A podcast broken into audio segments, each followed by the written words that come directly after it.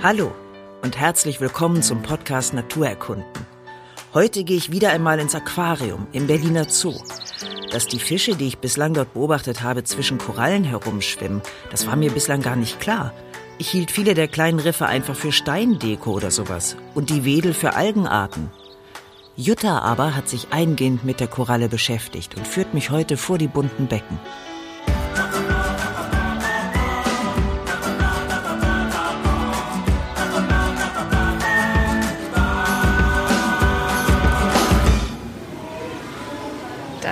So eine plattenförmige Steinkoralle, die eben auch riffbildend ist. Und vielleicht kann ich da direkt schon mal ausholen. Ah, drunter sieht man ein tolles Stück einer Hirnkoralle, also die wirklich, wie der Name schon sagt, so hirnwindungsmäßige Gänge auf ihrer Oberfläche hat. Und generell muss man eben zu Korallen sagen, die gehören sämtlich zum Stamm der Nesseltiere und unterteilen sich dann aber in die Klasse der Blumentiere, toller Name. Und diese Blumentiere wiederum unterteilen sich in die sogenannten Octocorallia und die Hexacorallia. Und das ist wichtig für uns, weil es eben riffbildende Korallen gibt und solche, die keine Riffe bilden. Die Hexacorallia sind diejenigen, die die Riffe bilden. Die haben so ein festes äh, Kalkskelett. Die anderen, die Octocorallia, die haben auch ähm, so nadelförmige Kalkanteile. Aber der entscheidende Punkt ist eben dieses feste Kalkskelett bei den ähm, riffbildenden Korallen. Und solche sehen wir jetzt eben hier als Steinkorallen vor uns. Also man kann sich das dann so vorstellen, dass das alles im Lauf der Jahrmillionen irgendwann zerbröselt und eben ein Riff bildet und daraus ganze Kontinente entstehen letztlich. Wirkliche Erdkontinente? Ja, genau, so ist es. Das ist auch das, was ähm, Darwin irgendwann rausgefunden hat. Darwin ist auch ein super Stichwort. Der war tatsächlich bei den Korallen so unfassbar begeistert, als er diese winzigen kleinen Tiere aus der Nähe betrachtet hat und eben nochmal festgehalten hat, dass diese winzigen Wesen ganze Kontinente erschaffen. Darwin ist sonst eigentlich ein eher nüchterner naturwissenschaftlicher Schreiber, aber bei den Korallen wird er dann auch von so einer Begeisterung erfasst und ähm, wundert sich eben über diese Naturschönheit. Aber die sehen jetzt ja wirklich aus wie Stein. Und als du eben meintest, es ist ein Blumentitier, also ist es denn jetzt eine Pflanze, ein Stein oder ein Tier? Ja, also Korallen sind Tiere. Das weiß man aber erst seit dem 18. Jahrhundert. Man hat sehr, sehr lange geglaubt, dass äh, Korallen Pflanzen sind, beziehungsweise noch weiter zurück in die Antike hat man eben gedacht, es seien versteinerte Pflanzen. Und das heißt, dass Korallen immer so zwischen Stein, Pflanze und später eben auch Tier rangiert sind. Und das macht eben auch ihre Magie aus. Also Korallen haben so eine ganz lange mythologische Geschichte waren nie so klar zuzuordnen, auch immer so zwischen hart und weich. Und dieses Versteinerungsmoment war eben so ein wichtiger Faktor bis zurück eben in die Antike. Also eigentlich beginnt die Geschichte der europäischen Korallen, muss man sagen, mit Ovid, also was diesen Mythos betrifft. Der hat in den Metamorphosen eben eine Geschichte um Perseus so ausgestaltet, dass Perseus, das ist eben der Held, der dieses Haupt der Medusa für sich nutzt als Waffe, um seine Feinde eben damit zu versteinern. Dieses Schlangenhaupt. Genau, das ist das Schlangenhaupt. Und diese Gorgone, die übrigens auch den Namen dann an die Korallen abgegeben hat. Also es gibt ja Gorgonien, die Korallen sind. Die legt Perseus in einem bestimmten Moment ab, also und bettet die auf so ein Pflanzenkissen. Und dieses Pflanzenkissen versteinert dann durch diese Kraft der Medusa, also die eben mit ihrem tödlichen Blick und ihrem Schlangenhaupt alles zum Versteinern bringt. Und das schildert Ovid. Und aus genau dieser Ovid-Geschichte entsteht dann tatsächlich der prägende europäische Korallenmythos diese Nymphen, die Ovid dann eben auch in die Geschichte mit einbringt, die dann so mit diesen versteinerten Pflanzen spielen, die vervielfältigen sich praktisch in der Geschichte. Und Korallen wurden eben immer als so Wunderwesen betrachtet, die, die zwischen Wasser und Luft changieren und die eben dann als Pflanzen zu Stein werden. Und das hatte eben so ein irres Potenzial. dazu kommt noch, dass Korallen immer auch als Amulette verwendet worden sind, schon in der Antike. Also man hat geglaubt, dass man mit so einem umgehängten Korallenstück den bösen Blick abwenden kann. Also das sieht man ja auch heute noch in Italien. Also es hat sich durchaus erhalten. Also Korallen waren gleichzeitig auch, man nennt es ähm, apotropäische Gegenstände, die das Böse so wie so ein Blitzableiter abwenden konnten. Und Volkskundler haben sich da lange drum Gedanken gemacht, warum jetzt genau Korallen. Es liegt so ein bisschen an dieser Verzweigungsstruktur, die den Blick ablenken soll. Und noch dazu kommt, dass Korallen immer auch als Medizin gehandelt worden sind. Also es gab alle möglichen Pulver und Extrakte, die eben ähm, ja, so richtig als Bestandteile für Heilmittel, für Heiltrunks verwendet worden sind. Und versteinert denn jede Koralle? Nein, also vielleicht gehen wir einfach ein paar Schritte weiter und gucken uns noch ein paar Aquarien mehr an, weil es gibt ja auch diese ganz weichen Tentakel, die sich so in der Strömung wiegen. Das kennt man ja auch, wenn man jetzt nicht unbedingt taucht oder schnorchelt. Also meine Lieblingskoralle, vielleicht finden wir die ja gleich auf Anhieb. Meine Lieblingskoralle ist die Wunderkoralle sprechender Name. Also auf Englisch heißt die Elegant Coral, glaube ich. Ähm, ich muss mich da jetzt einmal selbst zitieren, weil ich finde, dass es immer noch stimmt. Also die wirkt auf mich wie so eine psychedelische Techno-Elfe. Also die, die changiert so in der Farbe und ist so zwischen ähm, lila, grün, türkis und äh, dunkelrot. Und diese Tentakel, die zucken halt auch immer so magisch und rhythmisch in der Meeresströmung, was ja diese Aquarien wunderbar nachahmen können. Das heißt, sie bewegt sich nicht aus eigener Motivation, sondern sie wird von der Strömung getrieben. Sowohl als auch. Aber ich wollte gerade sagen, es gibt ja in diesen Aquarien auch die Strömungen, die die Tiere brauchen. Oh, die sind auch schön. Das ist eine Acropora, also eine Steinkoralle auch. Und da sieht man jetzt auch, dass die sich so leicht bewegt. Und hinten dran liegen übrigens riesige, fette Haie. Die lenken gerade ein bisschen von den Korallen ab, aber egal. Aber wenn genau. du sagst, sie ist ein Tier, hat sie denn auch Organe? Also man muss sich Korallen im Grunde wie so sackartige, schlauchartige Polypen vorstellen. Also so ein längliches Gebilde, was dann oben mit Tentakeln besetzt ist. Und diese Tentakel, ähm, das ist bei allen Nesseltieren so, die haben so Nesselkapseln und darin ist eben ein Gift, was die innerhalb von Sekundenbruchteilen ähm, ausschleudern können, entweder um sich zu verteidigen oder auch um ihre Nahrung zu fangen. Bei den Steinkorallen, also diesen Hexakorallia, die ich vorhin erwähnt habe, kommt noch dazu, dass die in Symbiose mit sogenannten Zooxanthellen leben. Das heißt, das sind Mikroalgen und diese Mikroalgen liefern Energie an die Koralle ab. Das ist der Symbiose-Teil daran.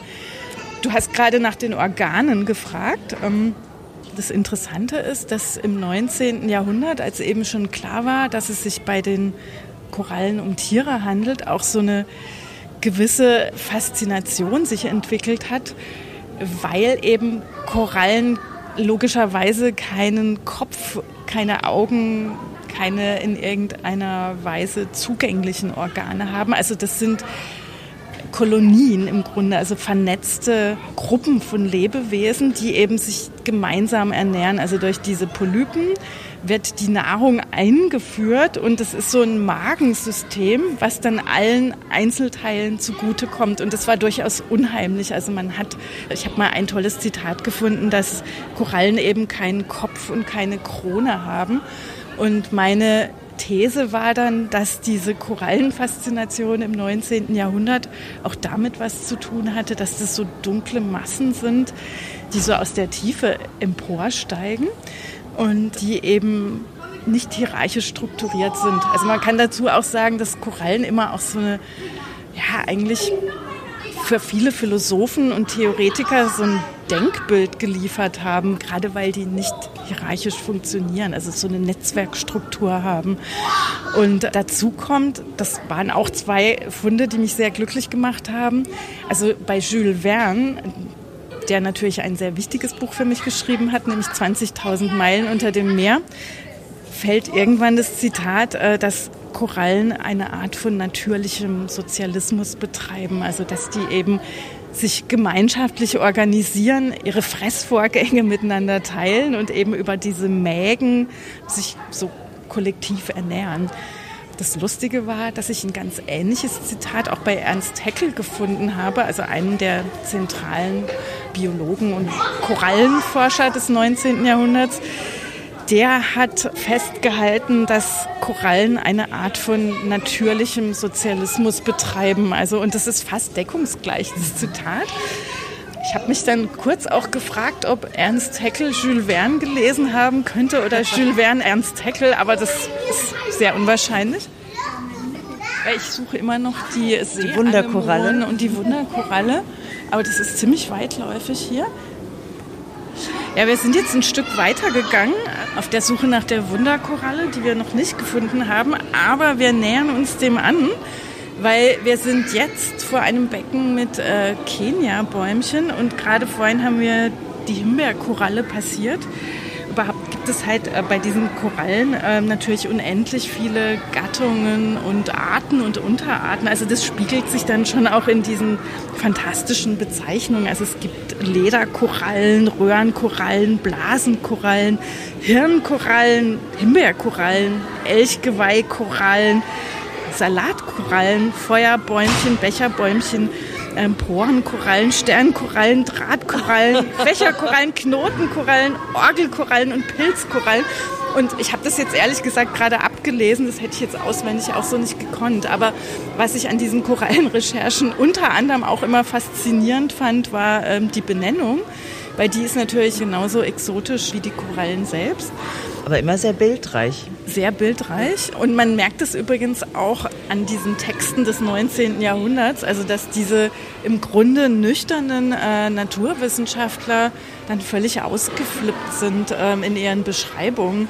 Das gilt auch für Heckel. Also Heckel ist ja sonst auch eher ein ähm, nüchtern schreibender Naturwissenschaftler der aber so völlig begeisterte Berichte geliefert hat über seine Korallenbeobachtungen im Roten Meer. Und wie ich vorhin schon erwähnt habe, bei Darwin auch. Und wenn man dann selber vor diesen Aquarien steht, kann man das absolut nachvollziehen.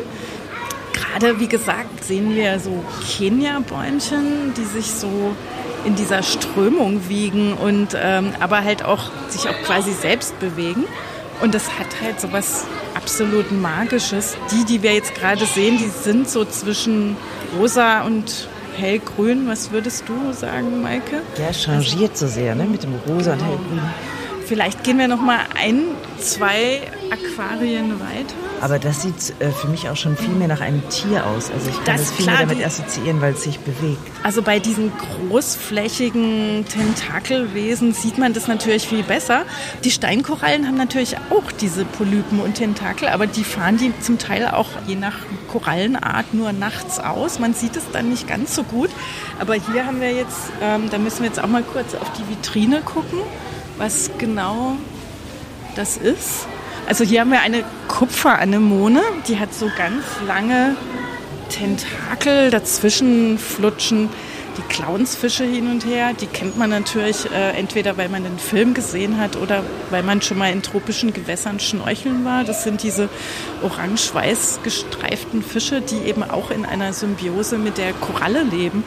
Also die können sich dazwischen bewegen. Das Gift stört sie nicht. Das ist der entscheidende Punkt. Also die kleinere Fische werden gefangen oder worauf geht die Koralle nachts auffangen?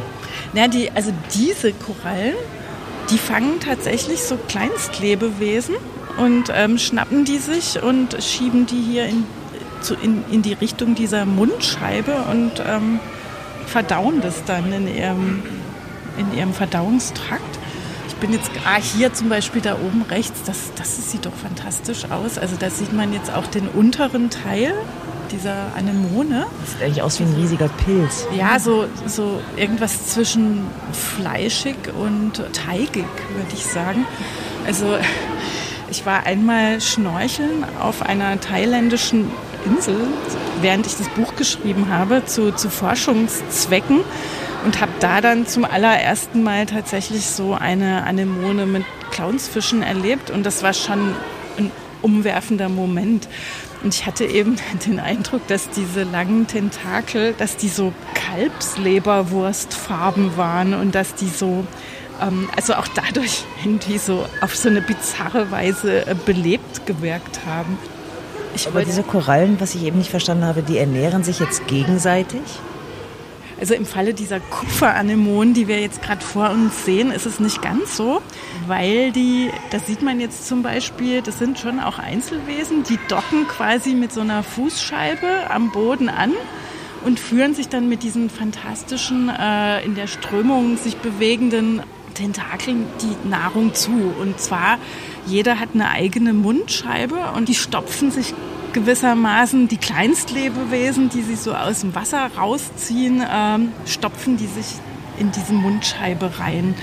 Und die Clownsfische, die da drumherum schwimmen, schützen im Grunde die Anemonen vor, ja, vor Feinden. Also das ist der symbiotische Teil daran. Und werden eben nicht von diesem Nesselgift angegriffen, was in den Tentakeln drin ist. Welche Feinde hat die Koralle? Also das können zum Beispiel größere Fische sein, Falterfische, die die dann verdauen oder die sich eben von den Anemonen ernähren oder die zerstören. Aber ich würde gern noch ein paar Aquarien weitergehen. Ich suche immer noch die Wunderkoralle, weil ich gern möchte, dass Maike genauso begeistert davon ist wie ich. Ich möchte die Überraschungsschreie hören, wenn wir diese Koralle gefunden haben. Was ja auffällig ist, ist diese Farbigkeit der Korallen. Wie kommt denn die zustande? Also, weil diese Korallen, man spricht immer von der Korallenbleiche, da sind sie dann weiß, oder? Ja, das ist eben die traurige Geschichte, die im Buch auch gleichermaßen vorkommt. Das liest man ja im Grunde fast jeden Tag in der Zeitung. Also diese Steinkorallen, die in Symbiose mit den Zooxanthell, mit diesen äh, Mikroalgen leben, die sind von Korallenbleiche betroffen, wenn das Wasser zu warm wird. Also dann stoßen die in so einer Abwehrreaktion ihre Mikroalgen, ihre Zooxanthellen ab und werden dadurch bleich. Und äh, manchmal können sie sich davon auch wieder erholen, aber manchmal halt auch nicht. Und das führt dann eben zum äh, bekannten Korallensterben. Generell kann man sagen, dass die Lage schlecht ist und eben die ähm, Meereserwärmung den Korallen generell extrem zu schaffen macht.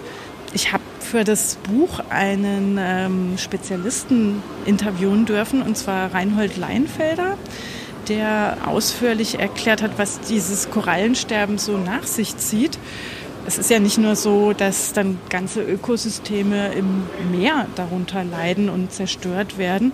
Es ist auch so, dass der Riffschutz im wahrsten Sinne des Wortes bröckelt. Also wenn diese, wenn so große Riffe also langsam absterben, dann heißt es auch, dass äh, Stürme viel stärker an die Küsten prallen und dass eben auch Menschen unmittelbar davon betroffen sind, gerade weil der Riffschutz fehlt oder auch gleichermaßen betroffen sind, weil sie nicht mehr fischen können. Also wo dieses Ökosystem Riff stirbt, gehen ja auch die Fische gleichermaßen zugrunde, was wiederum bedeutet, dass der Fischfang nicht mehr stattfinden kann. Aber wie lange wächst denn so eine Koralle? Also wie lange dauert es, bis so ein Riff entsteht? Ja, also es, das ist ganz unterschiedlich. Also es gibt Korallen, die sehr, sehr schnell wachsen und solche, die immer nur pro Jahr ein paar Millimeter schaffen, also unendlich langsam. Warte mal, ich bin gerade so abgelenkt von diesem. Von, von welcher Koralle bin, bist du abgelenkt? Von, von diesem äh, hier von, von Ach, dieser, oh ja. von dieser wahnsinnigen Mundscheibe, die man da so sieht. Das ist eine Seeanemone, ich weiß jetzt nicht genau welche Art, aber das hat halt auch sowas fast schon Obszönes und mir fällt dazu ein, das ist jetzt ein extremer Themensprung, aber das muss unbedingt noch vorkommen in unserem Gespräch. Also die ersten Aquarien gab es eigentlich im viktorianischen Zeitalter. Es gab einen sogenannten Aquarienpionier, Philip Henry Goss, schreibt sich G-O-S-S-E, also ein Brite, der eigentlich Naturforscher war und ein ganz gottesfürchtiger Mensch der Mitte des 19. Jahrhunderts ähm, angefangen hat, äh, Aquarien zu bauen und die eben auszustaffieren mit allen möglichen Seetieren, unter anderem auch mit Korallen, also die es auch an den englischen Küsten gibt, Seeanemonen zum Beispiel, aber auch Steinkorallen, Madreporen, wie man damals noch gesagt hat. Und naja, und es war dann eben so ein irres viktorianisches Hobby, sich so ein ähm, Aquarium ins, in den Salon zu stellen. Also man nannte das ähm, Parlor Oceans, also so kleine äh, Ozeane, die man dann so betrachtet hat in der guten Stube. Wie so Bonsai. Im Grunde ja. Also es gab eben, deshalb fiel mir das jetzt gerade bei dieser irren äh, Mundscheibe dieser äh, riesen Seeanemone ein. Es gab auch so Theorien, dass diese üppigen, prallen Formen, ähm, dass die halt auch so was Sexualisiertes hatten, was man gerade in dem viktorianischen Bürgertum natürlich immer so beschwiegen hat. Also man sah dann so diese, ja, diese irgendwie exzentrisch leuchtenden Seeanemonen so vor sich, also auch wie die sich ja so, so hin und her bewegt haben und so geleuchtet haben, seltsame ähm, Symbiosen eingegangen sind mit Einsiedlerkrebsen und das hatte halt auch, das hatte irgendwie auch so einen Unterhaltungs- und Spektakelwert. Und ich habe jetzt gerade die Seite aufgeblättert, um es Maike nochmal zu zeigen. Also das ist so ein pinkes Gebilde, eine parasitische Anemone, die eben auch mit Einsiedlerkrebsen zusammenlebt. Hier haben wir jetzt so eine alles so eine, verschlingende. Genau und so eine so eine große Version davon. Generell ist interessant an diesen ersten Aquarien, dass die so auch so eine Art ähm, Sammelfaszination ausgelöst haben. Also der Goss hat tatsächlich mit seinen Büchern auch äh, unendlich viele viktorianische Familien dazu animiert, an die Küsten zu gehen und ähm, Seeanemonen einzusammeln zum Beispiel. Also auch Fische. Aber man hat dann eben sich Seewasser besorgt und gesammelt wie wild. Das hat schon Mitte des 19. Jahrhunderts dazu geführt, dass bestimmte Seeanemonen rar geworden sind. Also auch da gab es schon so einen Schwund einfach durch äh, übermäßiges Sammeln. Aber die sind ja hier so befestigt wie an einem Saugnapf. Wurden die dann gelöst? Ja, man, also man kann die so abklopfen und dann muss man sie eben wieder auf einen Stein setzen, damit diese Fußscheibe sich wieder festsaugen kann. Hier ist es jetzt gerade so irre, weil sich eine riesige Seeanemone mit ihrer Fußscheibe direkt auf das äh, Aquarienglas gesetzt hat. Und da sieht man aber das Prinzip so toll, dass die sich eben ähm, mit ihrem sogenannten Fuß so festsaugt und dann ihre rosa-roten Tentakel so in der Strömung, ähm, so in die Strömung reinhängt. Aber diese verkalkt jetzt nicht. Diese, die hat zwar auch so Kalknadeln, aber die gehört nicht zu den riffbildenden Korallen. Das ist der entscheidende Unterschied. Sollen wir noch zwei, drei Aquarien weitergehen? Immer noch auf der Suche nach der Wunderkoralle. Aber du bist auch sicher, dass es sie hier gibt? Ja, ganz sicher, weil ich die hier, ich habe die nur hier gesehen. Aber diese sieht ja auch aus wie so eine Palme, oder? Die sieht fast aus wie eine Palme, da bewegen sich die Tentakel auch viel langsamer. Ah, eine weiße Gorgonie. Und, oder, oder ist es die Zylinderrose? Ja, ja. stimmt. Es ist, die, es ist natürlich die Zylinderrose.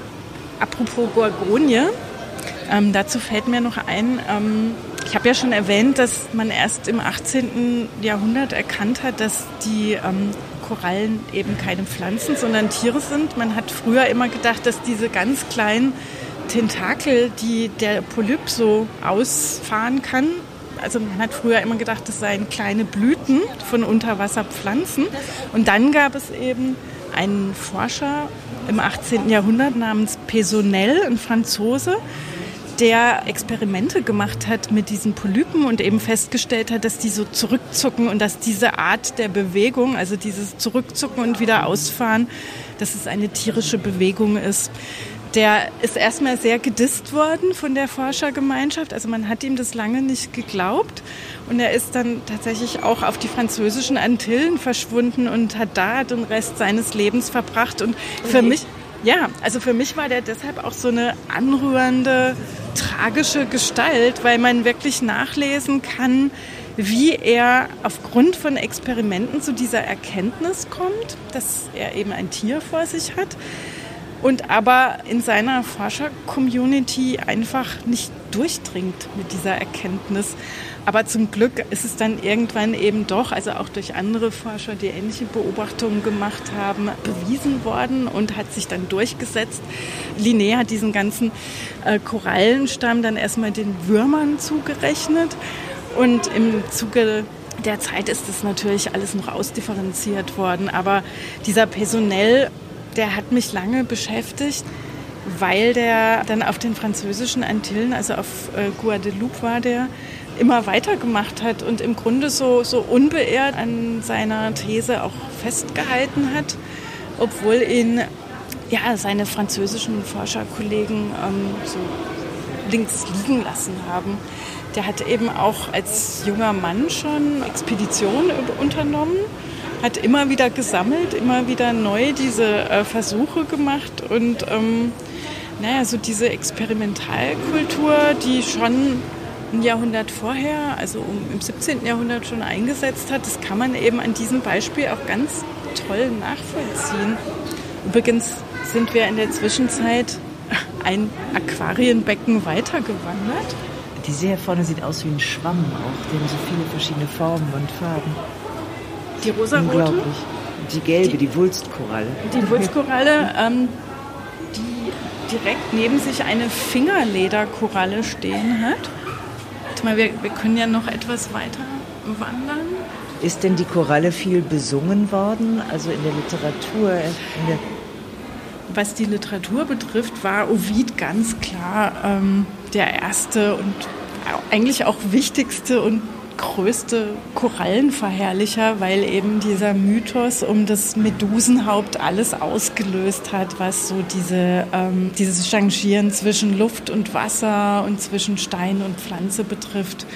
Aber, also auch in nachfolgenden Jahrhunderten, hatte die Koralle immer wieder so ja, Highlights zwischendurch. Also zum Beispiel war das in der ähm, Renaissance-Lyrik sehr verbreitet, von korallenfarbenen Lippen zu sprechen. Also das war so ein Topos der Beschreibung der schönen Frau, diese korallenfarbenen Lippen.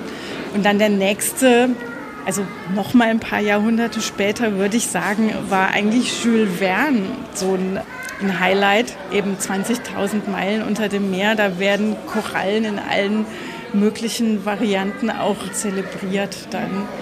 Und eigentlich meine, ja, meine liebste Korallenerzählung stammt aber aus dem 20. Jahrhundert, nämlich von Josef Roth.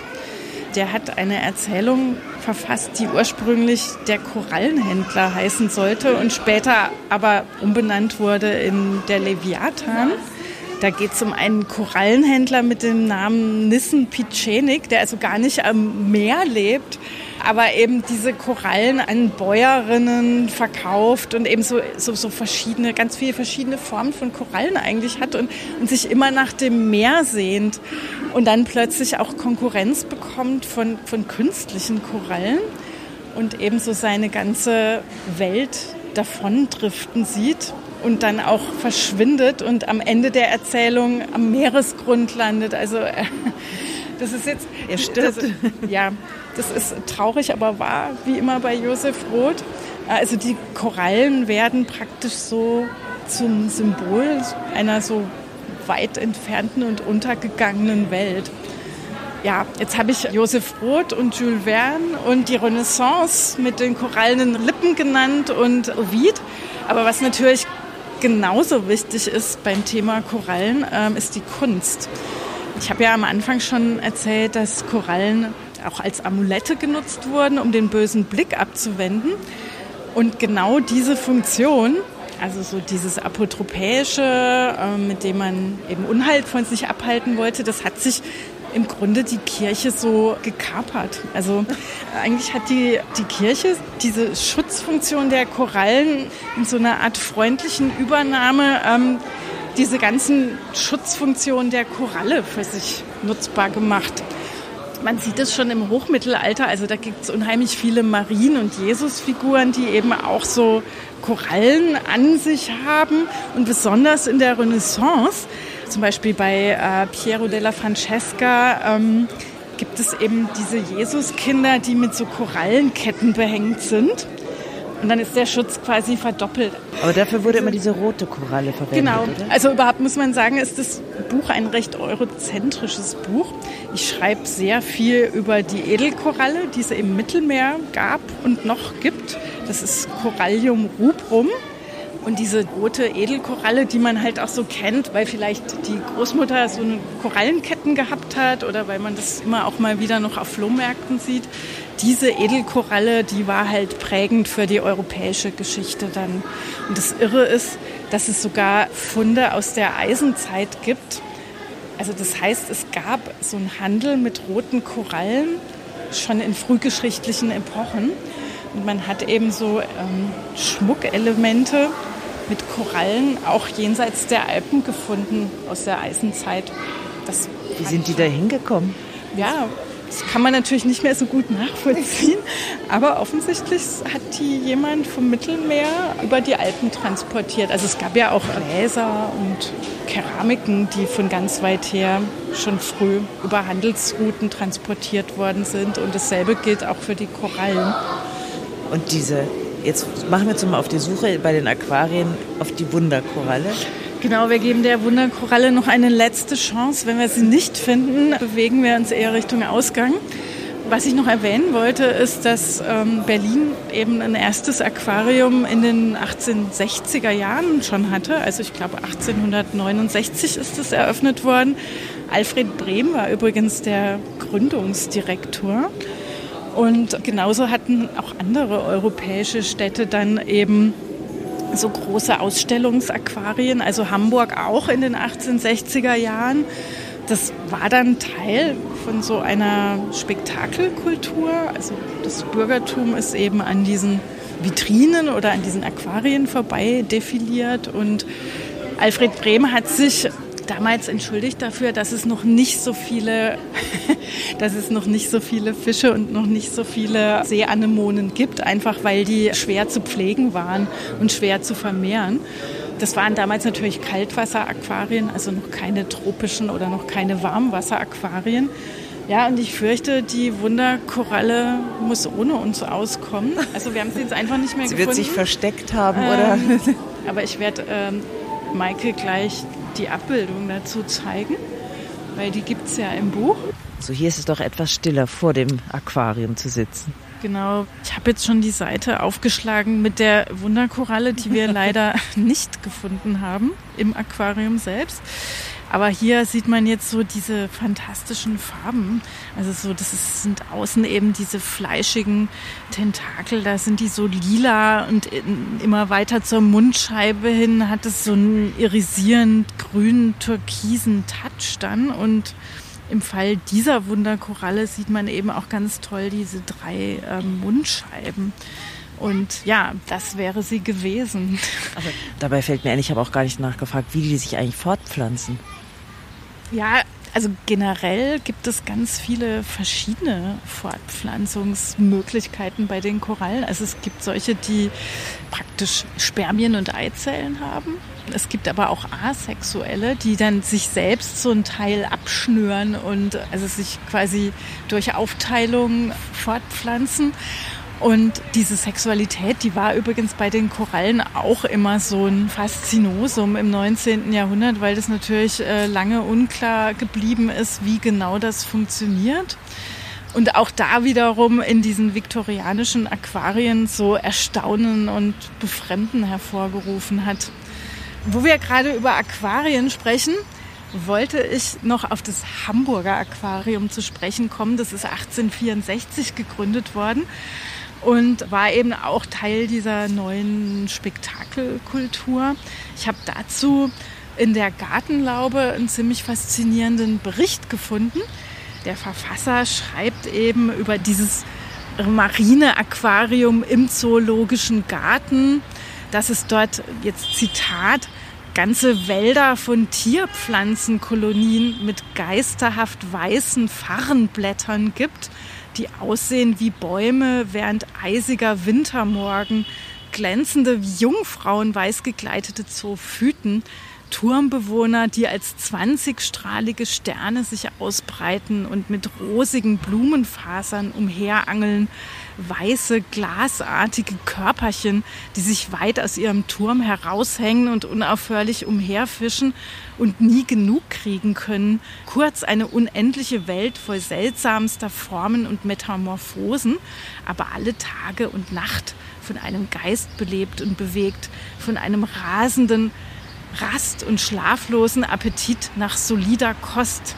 In der flüssigen leben sie ja schon. Also das ist jetzt Zitat Gartenlaube zur Neueröffnung des Hamburger Aquariums von 1864 und das fand ich eben so faszinierend, also diese Begeisterung über diese exotischen Lebewesen, die man bis dahin natürlich noch nie selbst gesehen hatte. Da fange ich auch an zu schwelgen. Wo wir jetzt noch ähm, so in Ruhe hier draußen sitzen, kann ich dir auch noch diesen Forscher Jean-André Personnet zeigen. Also das ist äh, eben ein äh, zeitgenössisches Porträt und ich finde, der hält eben in seiner linken Hand ein Glas mit einem Korallenzweig und schaut sehr melancholisch vor sich hin. Und das fand ich eben auch so bezeichnend, dass dieser Forscher, der dann äh, eben noch einmal aus Guadeloupe zurückgekommen ist, doch so ziemlich traurig vor sich hinschaut. Also seinen Triumph hat er nicht mehr miterlebt, muss man dazu sagen. Und ich kann dir eben noch diese wunderbare Jesuskind- und Mariendarstellung von, von Piero della Francesca zeigen. Da leuchtet eben diese Edelkoralle auch so, so orange-rot. Hier, ah, da ist hier ist ja. genau. Mhm. Also da sieht man als dass, Schutz vor dem bösen Genau, Blick. dass Jesus eben nicht nur eine Korallenperlenkette trägt, sondern eben auch so eine verzweigte Koralle, die eben den bösen Blick abwehren soll. So wie man das heute auch manchmal noch bei Sizilianern sieht, die dann so auf der also die quasi so, so auf der sizilianischen Männerbrust natürlich super aussieht, aber meistens heutzutage aus Plastik ist zum Glück, weil Korallen natürlich geschützt sind und auch die Edelkoralle bedroht ist. Also man sollte sich, wenn man das unbedingt braucht und möchte, ähm, in dem Fall vielleicht besser an eine Plastikversion halten. Mhm. Ah, und ähm, hier draußen ist es jetzt so schön ruhig. Da kann ich auch noch mal kurz auf die Wunderkammern zu sprechen kommen. Die Wunderkammern? Die Wunderkammern waren eben auch eine sehr, sehr wichtige Korallenstation, weil man eben eben in dieser frühen Sammelzeit so alles präsentiert hat, was äh, irgendwie magisch war und natürlich da so Übergänge stattgefunden haben zwischen Natur und Kultur. Also man kennt vielleicht von Albertus Seba diese knallroten Korallen, die dann so ein magischer Anziehungspunkt waren in jeder Wunderkammer. Ähm, das ist aber schon fast eine späte Version. Also diese früheren Wunderkammern waren eigentlich so naja, so Darstellungsräume für die Fürsten, die ihren Reichtum und ähm, ihre Nähe zur, zur Wissenskultur damit auch gezeigt haben. Ich habe leider kein wirkliches Wunderkammerbild im Buch, aber man kennt vielleicht auch diese Schränke, die so alles vereinen, was eben zum Beispiel im, im 17. Jahrhundert auch aus weit entfernten exotischen Weltgegenden so zu kriegen war. Und ja, da so, gehörte die Koralle einfach dazu. Genau, also die Koralle war eigentlich so ein Must-Have, also so eine möglichst blutrote, weit verzweigte. Ähm, es gab aber auch schwarze Korallen, die dann so ein Gegenstück abgegeben haben zu den roten. Äh, warte mal. Ah, hier, genau. Also hier haben wir jetzt so einen Korallenschrank mit Totenschädel. Das ist ein relativ bekanntes Bild von Domenico Rems aus der zweiten Hälfte des 17. Jahrhunderts. Und das ist eben so ein perfektes ähm, Kuriositätenkabinett. Also da sieht man jetzt direkt eins, zwei, drei, vier, fünf, sechs, sieben rote Korallen und nochmal zwei schwarze dazu. Und das Ganze wird so eingerahmt von Bildern, von Amuletten, von Schreibfedern. Eben alles, was es so an äh, wertvollen Kuriositäten gab zu der Zeit. Und das war natürlich auch ein Ausweis von Bildung und Reichtum. Mhm. Und diese, diese roten Korallen, muss ich mal fragen, sind die denn im Wasser auch flexibel und geschmeidig? Und nur werden sie nur steif also, an der Luft? Also das war ja auch ein Mythos aus, also so aus der Antike praktisch. Bei den roten Korallen, da habe ich jetzt hier gerade ein Bild aufgeschlagen, ähm, was aus Bremen stammt. Die sitzen fest, also die können sich nicht so bewegen, aber die fahren eben diese sternförmigen ähm, Tentakel aus an den Polypen. Und das ist eben das, was, was beweglich und variabel ist. Und das, wenn man jetzt so eine Koralle im Kuriositätenkabinett oder in der Wunderkammer hat, dann sind diese, diese Polypen sind da dann schon entfernt. Also da hat man dann quasi nur noch Geäst, das rote Geäst. Also das sind diese kleinen weißen Polypen schon ähm, ja, nicht mehr vorhanden. Die Wunderkoralle haben wir leider nicht gefunden. Und einen Korallenschrank mit Totenschädel werde ich mir wohl auch nicht einrichten. Aber dass diese von mir für Pflanzen gehaltene Koralle ein jagendes Tier ist, das nächtlich seine Gifttentakel ausstreckt und sich den Fang dann in die Mundscheibe steckt, das muss ich erstmal verdauen. Wenn ihr mehr wissen wollt über die Koralle und was Jutta über sie herausgefunden hat, holt euch unbedingt ihr Porträt. Das ist erschienen in der Reihe Naturkunden bei Mattes und Seitz Berlin. Lasst uns auch gerne eine Bewertung da, das würde uns freuen. Tschüss.